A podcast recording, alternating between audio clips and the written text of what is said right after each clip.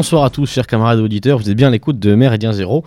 Et c'est avec plaisir que nous vous retrouvons ce soir avec Foxley. Bonsoir Foxley. Bonsoir Beluga, bonsoir à donc tous. avec plaisir que nous vous retrouvons ce soir pour une nouvelle chronique euh, du mois de novembre, un peu tardive ce mois-ci, c'est vrai. Euh, une nouvelle chronique des et Gabier.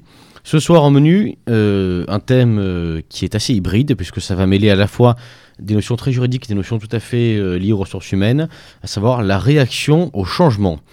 réaction au changement, donc c'est une notion qui est assez large hein, quand on le dit comme ça. Quelques mots d'introduction pour le définir. Ce qu'on peut dire, c'est que les entreprises, finalement, quelles qu'elles soient, sont en évolution euh, permanente et les changements sont fréquents. Euh, un changement en entreprise, ça peut être aussi bien un changement de mode opératoire, un changement de direction, tout simplement, un changement humain, un changement de processus, un changement de collègues, et évidemment le changement qu'on s'imagine euh, assez facilement, le changement du lieu de travail. Donc autant de changements possibles, hein, la liste n'est pas exhaustive, qui finalement font partie du quotidien euh, de, chaque, de chaque salarié, de chaque acteur de l'entreprise. Et ce qu'on peut dire déjà dorénavant l'introduction, Fauclé, j'espère que tu es d'accord, mais c'est que finalement, ce qui, conditionne euh, la réussite ou non d'un changement, quel qu'il soit, c'est pas tellement le changement en soi, c'est surtout la réaction que vont apporter euh, à ce changement eh bien, les salariés, euh, le patron, la direction, etc. Cette réaction, elle est primordiale dans la, dans la réussite du changement parce que si, euh, si la réaction est mauvaise, si le changement ne prend pas, typiquement sur un mode opératoire, si on vous dit euh, tiens mais René, jusqu'à présent tu notais les, factures dans le classeur B, maintenant c'est le classeur A, si René le fait une fois sur deux parce que ça le gonfle et qu'il n'a pas compris l'intérêt euh, de faire ce changement, eh bien il le fera mal, donc les factures seront mal classées, le changement aura donc été raté. Euh, ce qui est donc important de comprendre, euh, c'est que effectivement la réaction, et c'est aussi de ça dont on va parler ce soir, est primordiale euh, dans cette notion de, changement. Ça, c'est évidemment pour le côté entreprise, mais pour le côté salarié, la réaction qu'on apporte à un changement qu'on nous impose a aussi une véritable importance parce que c'est aussi elle qui va conditionner l'image qu'on reflète ensuite de nous euh, à, notre, euh, à notre direction. Donc typiquement, quelqu'un qui ronchon systématiquement, qui réagit mal, bon, euh, on aura plus de facilité à s'en séparer dès que l'occasion se présentera, contrairement à une personne qui évidemment sera enthousiaste à chaque changement. Bon là, je vous ai fait les deux extrêmes, il y a peut-être un juste milieu quelque part qu'on va essayer de trouver ce soir avec, mon ami Foxley. Ce soir, donc, on va évoluer en trois parties pour traiter ce sujet.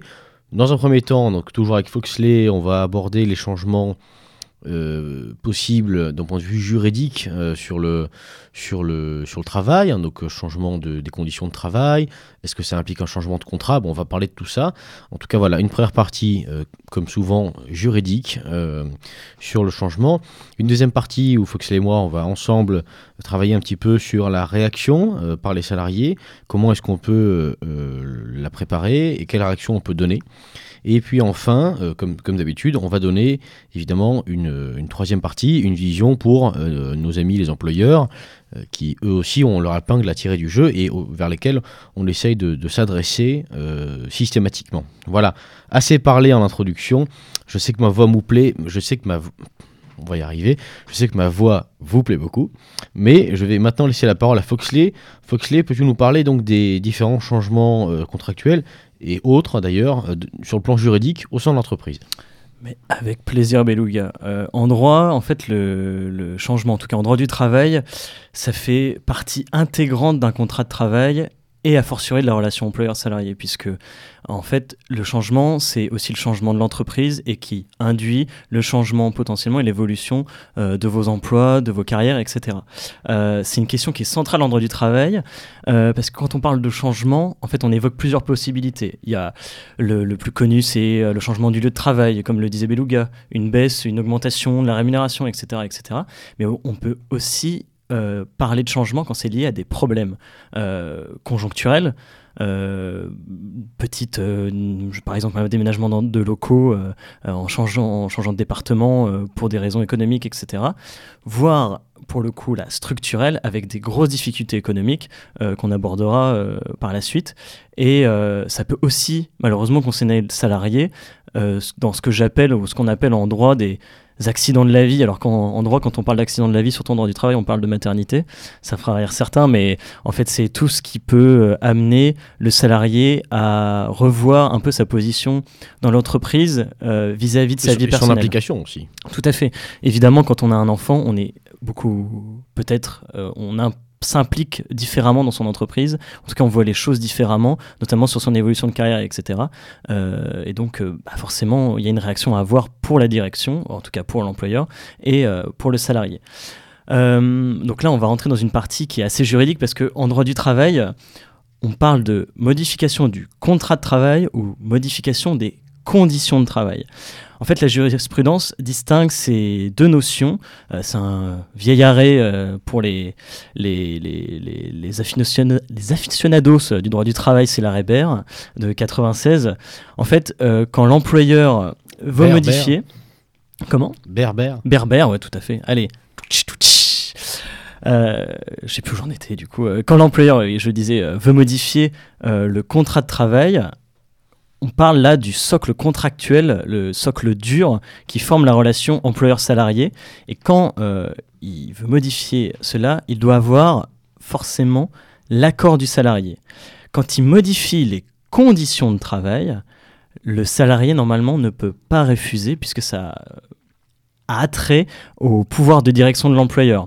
On va rentrer dans le détail, mais si vous refusez un changement des conditions de travail, on peut aller jusqu'à la faute grave, c'est-à-dire la faute grave en droit du travail, c'est l'impossibilité de maintenir le salarié dans l'entreprise, et une faute grave justifie le fait que vous n'ayez pas d'indemnité de licenciement euh, au moment où il arrive, tout simplement. Donc c'est là où il faut faire attention. Euh, alors, qu'est-ce qui relève du socle contractuel et qu'est-ce qui relève pas En fait, ça, va être à chaque fois au cas par cas. Euh, donc on va y aller euh, entre guillemets liste par liste. Euh, sur la rémunération, normalement, c'est l'obligation principale de l'employeur envers les salariés. C'est un peu ce qui constitue l'élément essentiel contractuel et qui rentre évidemment dans la catégorie du modification du contrat de travail et qui ne peut pas être modifié unilatéralement dans un seul sens par l'employeur. Ça va de, euh, par exemple, une prime, euh, une prime qui est donnée, euh, je vous dis n'importe quoi, vous avez une prime de 13e mois, par exemple, qui est donnée chaque année, qui est contractualisée, qui est contractualisée d'ailleurs ou pas, mais en tout, évidemment que si demain l'employeur la supprime, vous pouvez, enfin, vous pouvez notamment lui dire non non attendez là ça fait partie de mon ça fait partie de mon contrat de travail ça fait partie de ma rémunération si tu me l'enlèves clairement il y a un gros problème la question après qui se pose, c'est est-ce qu'on va jusqu'au contentieux pour dire euh, il faut que ce soit appliqué ou pas? La plupart du temps, la question se pose en fait, c'est généralement on revendique le fait de l'application de la rémunération par exemple d'une prime, etc on commence à faire un peu chier, j'utilise euh, des guillemets, mais c'est ça, c'est direction qui nous licencie, et c'est après sur le contentieux où l'avocat va dire non mais attendez, là on, parlait du, du, contrat de travail, on parlait d'un élément essentiel du contrat de travail et du socle contractuel, évidemment qu'elle devait s'appliquer, généralement vous avez des rattrapages de salaire euh, post-contentieux, etc., etc. Toujours est-il qu'on ne travaille plus, quoi. On est licencié.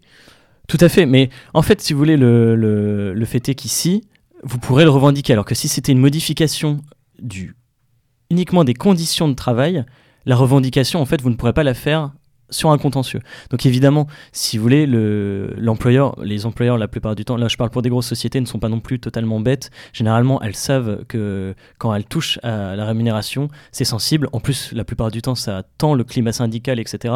Donc euh, bah, le, la plupart, le socle contractuel est très rarement touché. Malgré tout, on y reviendra dans la suite. Ça le paradigme commence à changer. Euh, je voulais parler, par exemple, sur la rémunération d'une. Euh, normalement, en droit du travail, on n'a pas le droit de faire des sanctions pécuniaires, c'est-à-dire qu'on n'a pas, par exemple, le droit, euh, sur une sanction disciplinaire, de vous réduire votre rémunération. Malgré tout, la rétrogradation existe quand même, c'est-à-dire qu'on pourrait vous dire, ben voilà, votre faute est tellement grave, c'est en pour, pour, certaines collections, conventions collectives, on parle de, de le mot m'échappe évidemment. Euh, bah, c'est pas grave, mais c'est l'équivalent d'une rétrogradation si vous voulez. C'est-à-dire on, on, change et vos conditions de travail, mais aussi euh, votre poste. C'est-à-dire que vous pouvez passer de cadre à étam, par exemple, etc. autrement dit, bon, on traduit un petit peu en langage non juriste, on peut très bien se retrouver suite à une faute grave, euh, étant chef d'équipe et donc cadre, on peut redescendre à technicien. Voilà, ça c'est possible en fonction des conventions collectives. En revanche, pour faire un petit peu le bilan ce que tu disais, euh, en revanche, tout ce qui est inscrit dans le contrat vaut de l'or. Et là, on fait aussi écho à nos premières émissions, on parlait de cette rédaction du contrat qui est primordiale, parce que tout ce qui est écrit dans le contrat vaut de l'or, aussi bien pour vous, salariés, que pour vous, employeurs. Tout à fait. Alors, tout ce qui vaut de l'or, la deuxième chose, la plupart du temps, qui nous vient à l'esprit quand on parle de socle contractuel et d'éléments forts du contrat de travail, c'est le temps de travail. Pareil, là, on est dans du socle contractuel. Euh, diminution ou, ou, augmentation du temps de travail, c'est du socle contractuel, sauf les heures supplémentaires. Là, on est sur le, on est sur, euh, en fait, il y a une technique sur les heures supplémentaires où on a un contingent que l'employeur doit respecter, euh, avec euh, potentiellement des, soit un rattrapage en heures de repos ou une augmentation de salaire, etc. C'est 25% pour les premières heures, puis 50%, etc. Bon, là, c'est pas très intéressant et c'est pas le sujet de, de, notre de notre chronique, mais juste, je voulais aussi rappeler que euh, sur le temps de travail, les horaires de travail, là par contre, on est sur du principe de condition euh, du, contrat euh, de, du contrat de travail. Tout à fait. Là, on est dans du, dans du pouvoir de direction de l'employeur. C'est-à-dire que si demain, Janine, qui travaille à la compta, on la fait passer de. Elle, arrive, elle a l'habitude d'arriver à 9h30 et de partir à 18h, on lui dit bon, ce serait bien que tu arrives à 8h et que tu repartes à 17h plutôt. Là, le refus ne, ne pourra pas être opposé à l'employeur. La dernière question des éléments essentiels, c'est la question du lieu de travail. Normalement, la mention du lieu de travail dans votre contrat, ça n'a qu'une valeur informative, à moins qu'il ne soit stipulé par une clause express euh, et qui soit suffisamment claire et précise, qui dit typiquement le salarié exécutera l'ensemble euh, de, son travail dans un lieu particulier à euh, euh, Paris, 11e arrondissement, etc. Et le fait de, Ça va faire la transition de, de ne pas avoir forcément, maintenant c'est pratiquement imposé, on a une clause de mobilité à chaque fois. Mais si jamais dans votre contrat de travail vous n'avez pas de clause de mobilité, rappelez-vous que ça n'a qu'une valeur informative et que quand on veut modifier là votre lieu de travail, la, Cour de cassation, qui est la Cour, le, juge suprême en France, qui dicte, entre guillemets, qui dicte le droit et qui donne les, entre guillemets, le, droit privé, tout du moins. Tout à fait, le droit privé. Oui, oui, tout à fait, oui. Sinon, c'est le Conseil d'État pour le, pour le droit public, le, qui donne les, grandes orientations entre guillemets du droit, l'interprétation de la loi, euh, a érigé en fait une notion de qu'on appelle de secteur géographique, où là, ça va être au cas par cas. En droit du travail, on parle de faisceau d'indices, c'est-à-dire qu'on va regarder euh, à combien euh, d'heures ça vous êtes par rapport à ce que vous étiez avant, à combien de, de temps de trajet vous êtes, etc., etc., et potentiellement des conditions familiales qui pourraient rentrer en jeu pour évoquer là votre refus. Je voulais juste donner une, petite astuce avant de passer sur la deuxième partie. Euh, c'était avant d'accepter, s'il vous plaît, il y a un nombre de sites incalculable qui donnent ce qui est du socle contractuel et ce qui est des conditions de travail. Parce qu'à chaque fois, on rentre dans une jurisprudence particulière et clairement, les juristes prennent la tête sur ça. Donc, avant qu'on l'employeur, quand, il commence, quand vous sentez qu'il commence à vous parler potentiellement d'un changement quel qu'il soit de ce qu'on vient de parler, allez regarder, allez checker un peu sur, allez checker euh, lors de leur Tesla, va me taper, taper sur les doigts. Mais euh, en tout cas, allez, euh, allez regarder et, et, quitte à même demander, il y a une multitude de forums où des jurys sont présents, donc n'hésitez absolument pas. On mettra évidemment, si possible, quelques liens peut-être en commentaire. Avec plaisir. Bien, merci beaucoup, mon cher Foxley, pour cette petite.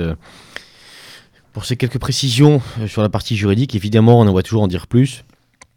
Toujours est-il que, bon, si on retient, si on retient, le, le, le, si on retient les bases de ce qu'a dit euh, notre ami Foxley, je crois qu'on comprend que le contrat vaut de l'or et que à partir de là, tout ce qui n'est pas dans le contrat est soumis à changement autocratique de la part de l'employeur. C'est pour ça aussi que je voulais revenir, c'est pour ça que l'employeur insère des clauses dans votre contrat de travail. C'est qu'à chaque fois qu'on a contractualisé les choses, d'où l'existence, on en a déjà, on a déjà évoqué les clauses de non-concurrence, les clauses de mobilité, donc on reviendra pas dessus ce soir, mais l'existence d'une clause de mobilité, elle est là pour contourner justement euh, cette, euh, ce paradigme euh, conditions de travail et enfin, modification des conditions de travail, modification du contrat de travail, puisque une fois que vous l'avez contractualisé, que l'employeur dit que ce n'est que des conditions de travail, en tout cas dans votre contrat, que vous l'avez signé, que vous l'avez accepté, vous ne pourrez pas revenir dessus et votre refus pourra entraîner votre licenciement pour faute grave. Bien. Maintenant, deuxième partie, au sujet de la réaction des salariés. Alors moi j'ai prévu une petite euh, astuce en trois parties sur la réaction des salariés. Foxley complétera au fur et à mesure évidemment, si tu veux. Non. Très bien, mais il complétera pas, il est nul. Donc première partie, euh, qui me semble la plus évidente, c'est euh, l'anticipation. Voilà, quand on est dans une entreprise, on sent toujours le vent un peu tourné, on voit bien quand un changement se prépare, et donc l'anticipation est, selon moi, un élément la fois capital et primordial face au changement, à savoir se poser la question, qu'est-ce que ça peut m'apporter, tout simplement? Un changement de travail, est-ce que je peux euh, monter un peu, un grade, monter un peu en grade? Un changement de direction, est-ce qu'il y a un nouveau poste à prendre? Est-ce que je peux me mettre en avant pour aller dans, l'équipe projet qui va piloter le changement? On en reparlera tout à l'heure dans la réaction, mais euh, peut-être pour justement faire partie euh, des gens qui amènent le changement et non pas le subir. Enfin voilà. En tout cas, l'anticipation, c'est selon moi euh, la meilleure des choses, euh, déjà, dans la première des choses, pardon, à prévoir au sujet d'un changement. Pour ça, je peux vous donner un exemple que j'ai vécu, qui est celui de mon ancien lieu de travail. Donc c'était une, je dis bien c'était parce que malheureusement c'est en fin de C'était une, le, site d'une grande entreprise euh, française, un site de ressources humaines en région parisienne un site historique euh, ouvert dans les années 70. Et euh, en 2016, un directeur est venu nous dire, bon, on va fermer le site en 2025. De là, il y a eu deux écoles. Un certain nombre de salariés qui ont cru à ça, qui se sont dit, bon, ok, 2025, euh, en 2016, c'est dans le 9 ans, je suis large.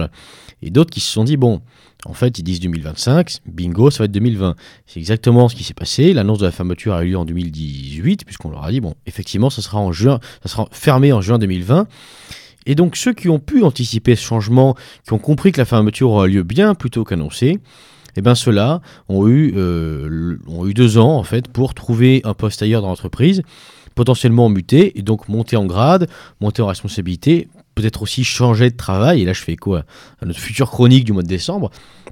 En tous les cas, ils ont anticipé et ils ont gagné face à ce changement. La deuxième phase euh, du changement, c'est l'acceptation. L'acceptation, euh, quand on est salarié, c'est, selon moi, incontournable. Parce que, désolé de vous l'apprendre si vous ne le saviez pas, mais oui, l'entreprise, quelle qu'elle soit, est plus forte que vous. C'est comme ça. Face à une entreprise, concrètement, et c'est un peu cynique, mais on, on ne vaut pas grand-chose. Tout ce qu'on peut espérer, que ce soit en cas d'un licenciement, dans n'importe quel cadre, en fait, c'est à la limite, et là je vais parler un peu vulgairement, mais bon, il s'agit de ça, c'est tirer un peu de pognon en partant. Les pépettes. Voilà, c'est tout. Le reste, le jour où on veut vous virer, on vous vire. Le jour où on veut vous briser, on vous brise. C'est comme ça. Je fais écho là aux fameuses déclarations qui, qui, ont fuité du, patron de France Télécom dans les années. Euh, 2006-2007 où il disait euh, à propos de ses salariés qu'il fallait dégraisser, il disait ils partiront que ce soit par la porte ou par la fenêtre. Voilà. Quand on sait ce qui s'est passé à France Télécom, ça fait froid dans le dos, mais ça résume assez bien ce que je pense, à savoir l'entreprise est plus forte que vous, donc vous n'avez pas d'autre choix que d'accepter euh, le changement. Et là, j'entends déjà ceux d'entre vous qui ont lu un petit peu Dominique Vénère me dire oui, mais mon cher Beluga, euh, Dominique Vénère, qu'est-ce qu'il nous dit ah Je m'insurge contre la fatalité. C'est une très belle phrase à laquelle je crois aussi. Et c'est un peu paradoxal avec ce que je viens de dire, mais il n'empêche que non. La fatalité, c'est pas de dire bon l'entreprise est plus forte que moi, donc je m'incline forcément. Non, la fatalité, c'est simplement de baisser la tête. Admettre que euh, l'entreprise est plus forte que nous, ça ne veut pas dire baisser la tête, ça veut simplement dire justement voir venir les choses, accepter la supériorité euh, de l'entité qui est face à nous, que ce soit d'ailleurs l'entreprise et d'un point de vue plus militant aussi le système, hein, tout simplement, accepter que oui, en face, ils sont plus forts, et donc comment je vais faire, comment je vais faire pour, pour m'en sortir par le haut? En fait, il s'agit de ça. Quel que soit le changement, si vous sentez que ça va vraiment impacter grandement euh, votre travail ou vos conditions de travail, la solution qui est la meilleure selon moi, c'est comme je le disais, dans un premier temps, anticiper les choses, les voir venir, accepter les choses parce qu'effectivement, on n'a pas le choix, et réagir, et c'est mon troisième point, la réaction, puisque oui, les changements sont nombreux, mais pourquoi, euh, pourquoi les subir? Pourquoi ne pas justement s'en sortir par les hauts? Et c'est finalement ça euh, le, le meilleur moyen de rendre hommage, de faire écho à ce, mot de à ce mot de, notre très cher Dominique Vénère. Voilà, oui, s'insurger contre la fatalité, ne pas se laisser finalement euh, tomber les choses dessus, mais les voir venir et en sortir par le haut. Et ça m'ouvre une porte euh, assez simple à ouvrir, mais qui est de dire, encore une fois, le mot réaction, il ne nous plaît pas trop sur Méridien Zéro, et à juste titre, hein, parce qu'effectivement, là, ce que je vous dis là, je, l'ai appelé réaction, mais j'aurais dû l'appeler en fait action, puisque l'anticipation et, euh, l'acceptation du changement vous permettra, vous permettront plutôt, il faut que j'apprenne à parler français ce soir, vous permettront eh bien, de euh, d'agir face à ce changement et pourquoi pas d'ailleurs d'être- d'en être à son origine. Et là, dernier point, après Foxley, euh, si tu veux compléter, mais je vois que tu secoues la tête, alors encore, encore une fois, j'étais parfait, mais...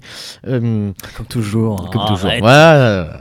Non, le, le- le dernier point dont je t'ai parlé, dans, le, dans la partie salariée, c'est que pourquoi est-ce qu'on devrait euh, toujours subir les changements? Pourquoi est-ce qu'on devrait toujours les voir arriver sans, y avoir participé?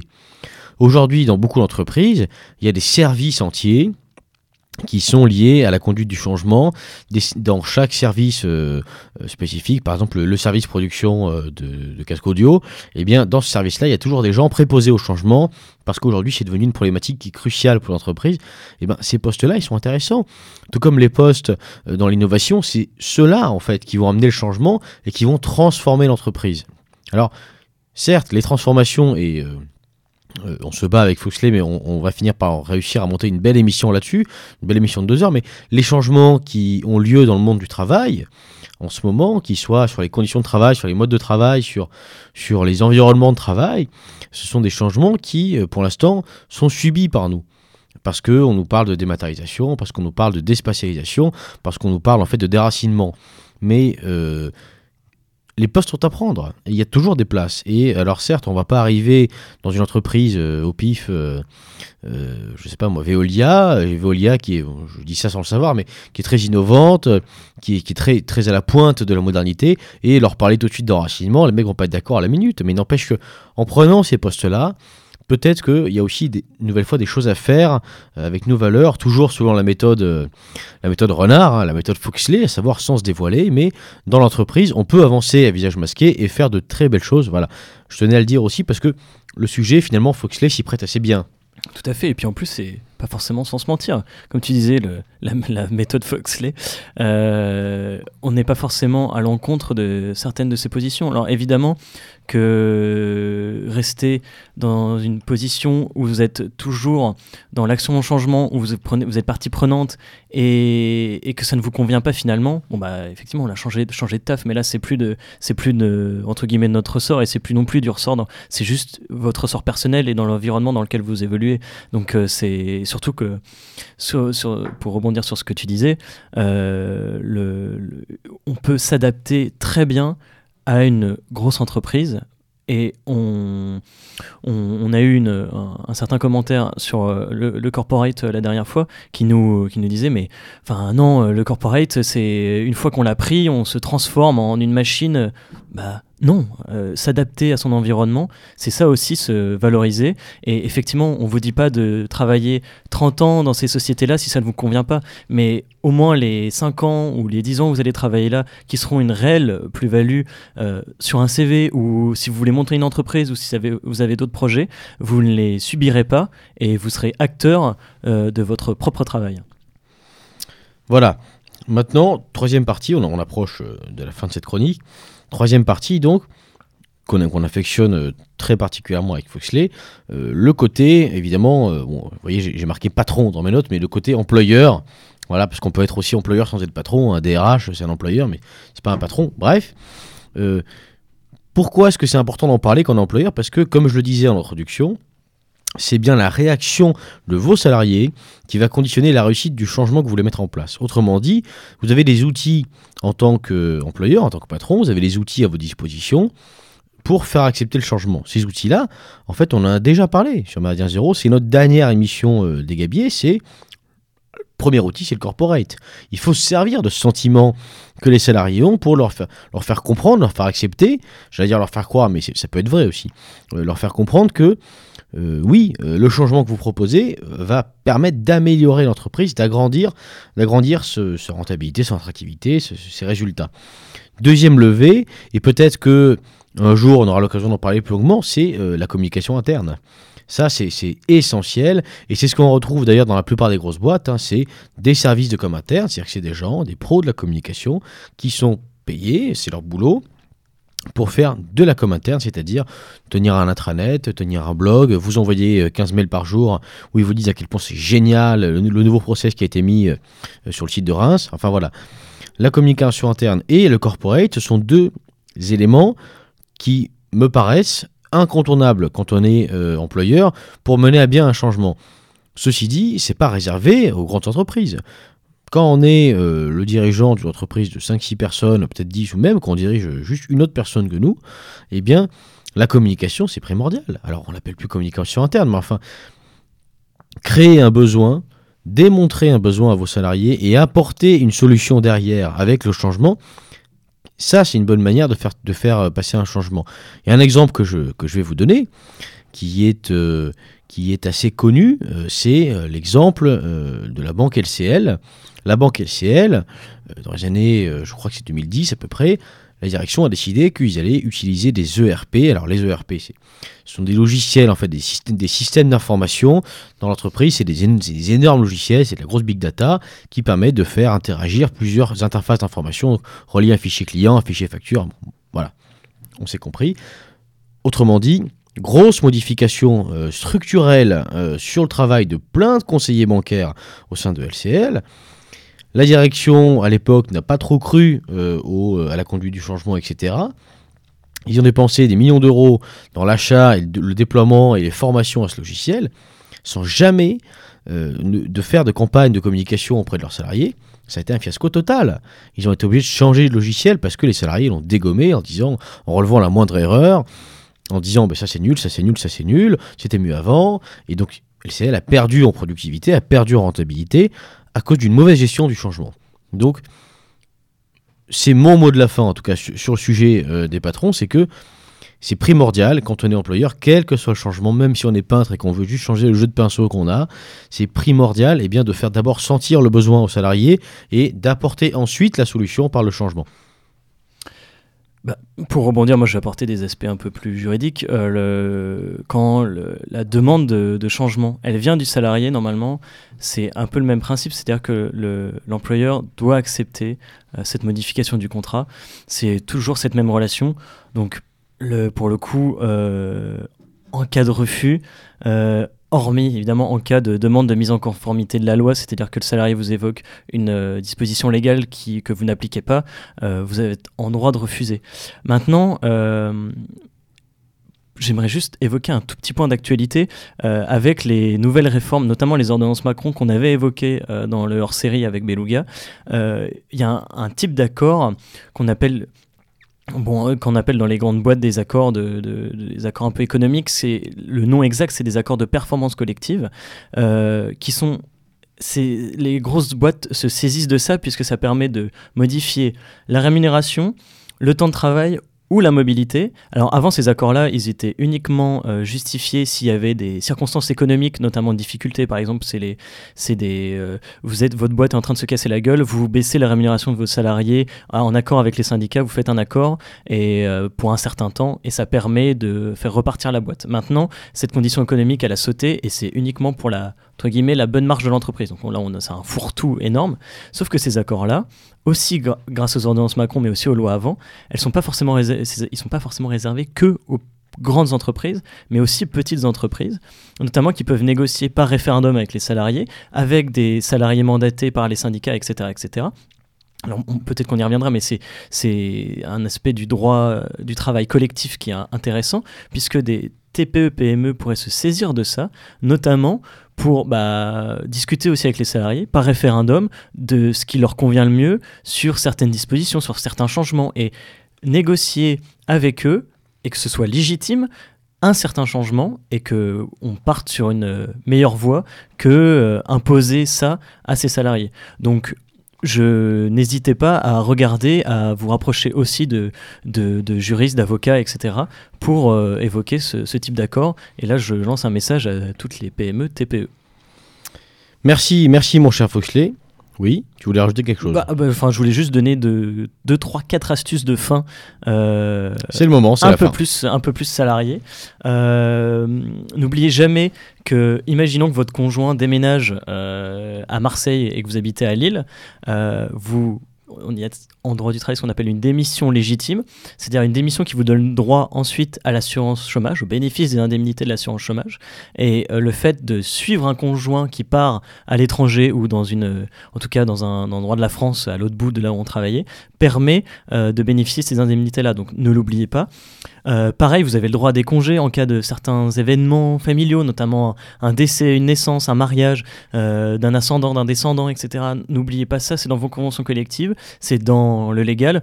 Vous tapez congés événements familiaux sur Internet, sur servicepublic.com qui est entre guillemets la, base euh, euh, lambda pour avoir des notions un peu de, droit du travail et de droit en règle générale, vous les trouverez, vous trouverez le décompte des jours, mais allez regarder encore une fois vos conventions collectives. Et euh, dernière astuce, dans les grandes entreprises, on a toujours, enfin on a, je dis on a parce qu'évidemment je travaille dans une grosse boîte, mais euh, on a toujours des systèmes de mutuelle et de prévoyance. Et la plupart du temps, ces prévoyances en cas de décès, etc., donnent des indemnités, même par moment quand on est sorti euh, de la société. Et certaines grosses sociétés euh, permettent, euh, euh, permettent une aide au logement, notamment en cas de déménagement ou, ou un panel de, comment dire, un parc immobilier, etc. on, on, peut vous payer aussi le déménagement. Tout à fait. N'hésitez pas à solliciter tous les services qui sont mis à disposition dans, vos, dans les grosses entreprises, évidemment. Là. Ça, ça, évidemment, pour compléter et pour finir, ça se négocie au moment de la mutation. Hein, euh, quand c'est une mutation inter-entreprise, euh, je travaille pour euh, Veolia, je suis à Paris, je mute à Marseille, ben, l'équipe de Marseille qui me recrute, je peux leur dire bon, bah, écoutez, est-ce que vous pouvez prendre en charge ça, ça, ça, ça? Et même si c'est pas écrit peut-être dans les statuts, si vous êtes attractif, s'ils vous veulent, ils peuvent aussi vous rincer un truc sans que ce soit forcément écrit. Sur la négociation, on ne cesse de le dire, qui ose gagne. Euh, Complètement. Bah là, je peux pas dire mieux. Hein. Sincèrement, les... quand on voit les, salariés qui sont.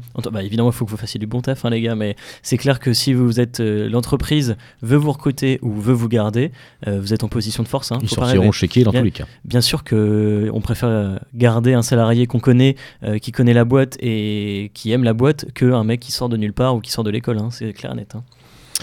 Voilà, euh, une, euh, une chronique euh, tout à fait vivifiante pour nous, puisque ça fait un petit moment que nous ne nous étions pas retrouvés tous les deux. Ah bah ça nous relance. Hein. Foxley me manquait beaucoup. voilà. Il me regarde plus pareil. C'est moi qui ça, ça, a changé. En tous les cas, j'espère que vous serez aussi enthousiastes que nous de nous retrouver.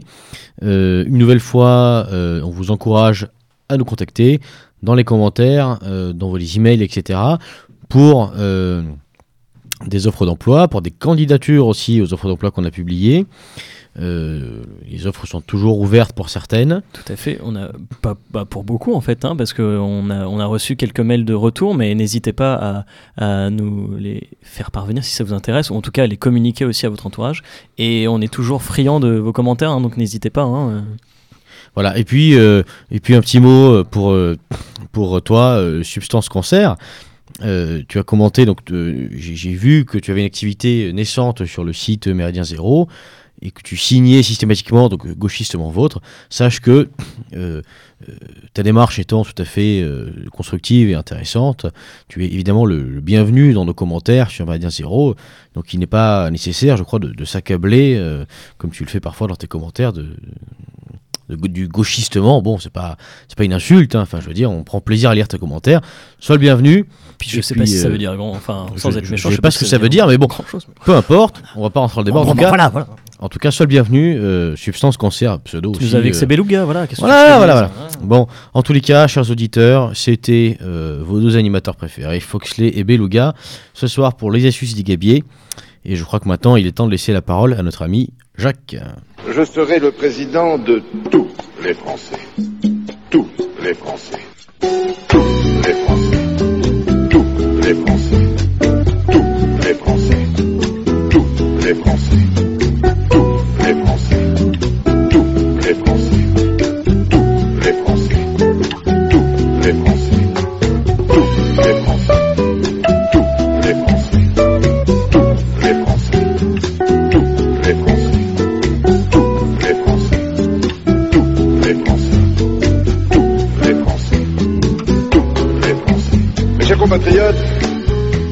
Je serai le président de tous les Français. De tous les Français. Je mesure la difficulté de la tâche qui nous a tous les Français. Tous les Français. Je veux tout, tout. Je veux les Français. Je veux tout, tout. Je veux les Français. Je veux tout un État. Je veux tous les Français. Je veux un État. Je un État vigoureux. Un État impartial. Un État vigoureux. Un État exigeant. Un État vigoureux. Un État impartial. Un État exigeant. Un État je serai le président de tous les Français. Tous les Français. Tous les Français. Tous les Français. Tous les Français. Tous les Français. Tous les Français. Tous les Français. Un État qui n'isole pas. Tout par pas. Tout par tout par pas. Tout tout par tout par pas. Tout tout par tout tout par pas.